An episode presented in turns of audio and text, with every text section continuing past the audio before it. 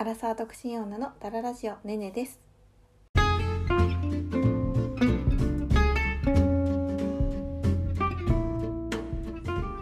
い、えー、この間ですね私脱毛に行ったんですね。全身脱毛なんですけれども全身脱毛もねあのちょっとねあの緊急事態宣言出てちょっと様子を見てから行こうと思ってまあ6月に入ってから行ったんですけれども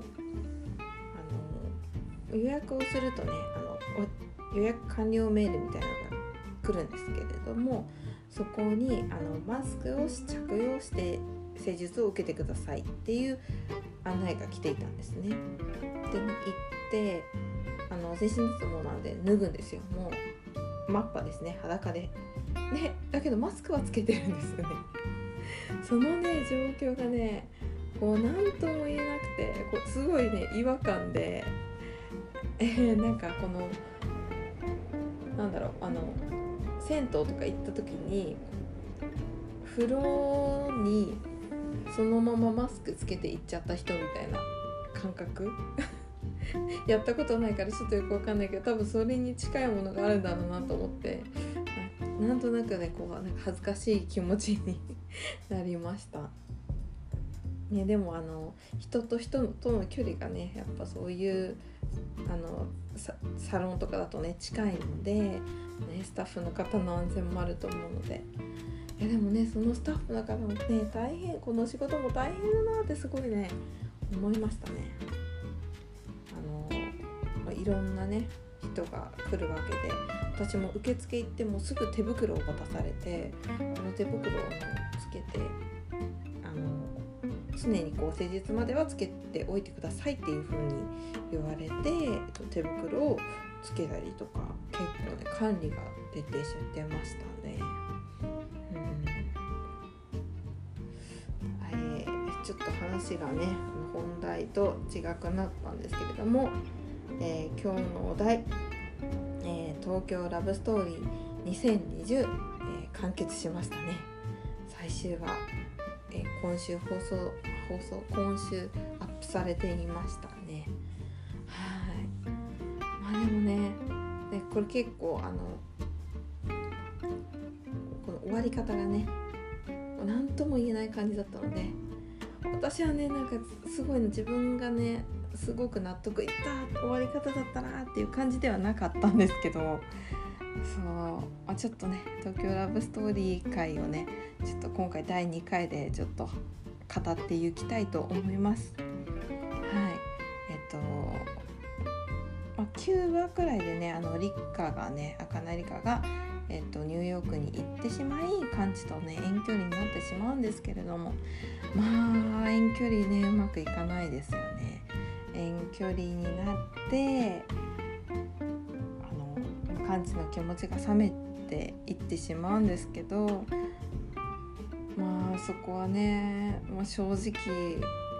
正直しょうがないかなって私は思いました。もし自分が完治の立場だったらいや冷めるよなってそんなにね何年もね会わない期間がなあったらねあ気持ち冷めるのもわかるなとは思いました。でもねこうね感知がね里見にねこう気持ちがいっちゃうっていうのもなんかねこう納得いかなかったんですけど、まあ、里見に気持ちがいきでね理科が戻ってくるんですけど理科が戻ってきてちょっとまあいろいろあったんですけれどもそこでまた今度理科に惹かれ始めちゃうっていうねこう感知のねこうよそ見しすぎな感じもねやっぱ人生うまくいかないなってね。思いました。すごい優柔不断なんですよ。あなんかこんな感じねすごいねあの誠実な感じのねあの人間だと思ってたんですけどね。そんなことなかった。まあ誠実は誠実なんだろうけど結構優柔不断なところがねこう出てきてね。なんかちょっとそこがねちょっと感じしっかりしろって感じでしたね。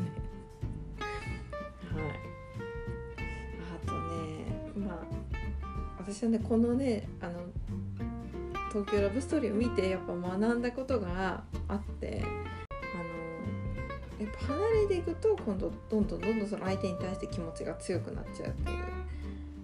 そうやっぱいないいなくないないってね分かった瞬間こう追いかけたくなるんでしょうね。もうなんか感知がねまさにねそれでしたね。今回の。今回ね、まあ、ハッピーエンド、まあ、全てがハッピーエンドではなかったんですけれどもまあそれもそれでなんだろうまあそれはそれで結構現実にあったのかなと思うんですよ。あの展開がねすっごいねこう早かったりとかねあの感知の気持ちにこ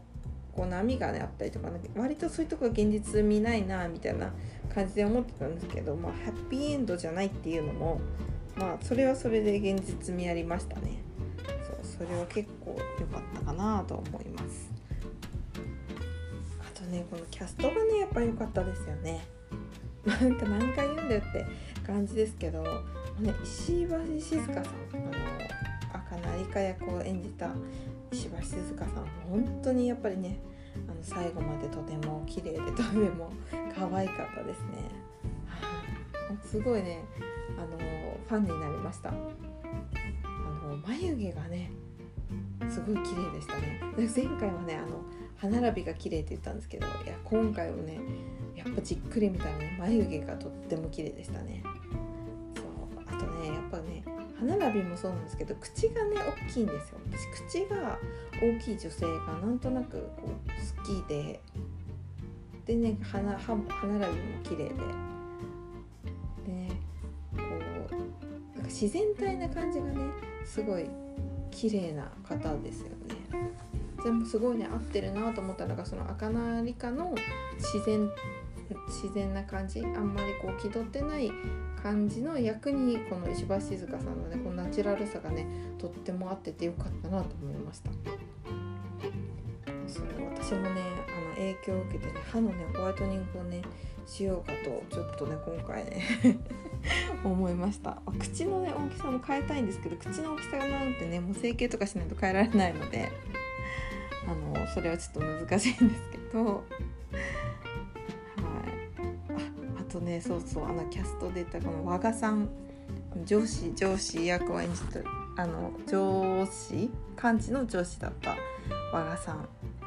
和賀さんねめちゃくちゃかっこよかったですね。いや私絶対あんな上司いたら惚れてるだろうなと思いました。あんなねなんか仕事もねバリバリできて決断力ある人ねなかなかいないですよね。はい。いや楽しませてもらいました。なんかあのツイッターで「ハッシュタグトーラブロス」で結構なんかツイートされてるのを見たりしたんですけれども。結構ねいろんな世代の方が見てたっぽい感じでしたね。その元々のあの原作のやつから原作が漫画なのかな？漫画でねあの見て今回のやつを見たって方もいたしあの2030年前か30年前くらいのドラマを見て、まあ、今回新しくなった令和版を見たっていう方もいたし、結構いろんな世代の方が見てるんだなと思いました。またね、まあ、前回が1991年で今回が2020、まあ、30年ってねこんなねあの映像の技術がねあの技術が変わってくるんだなみたいな感じで思ったんですけれどもまた2020年後の30年後2050年。2050年か。2050年か。になったらねまたきっとうわ古いなこの映像って思う時が来るんでしょうね。まあね2050年になったらねなどんなどんな進化があるんですかね。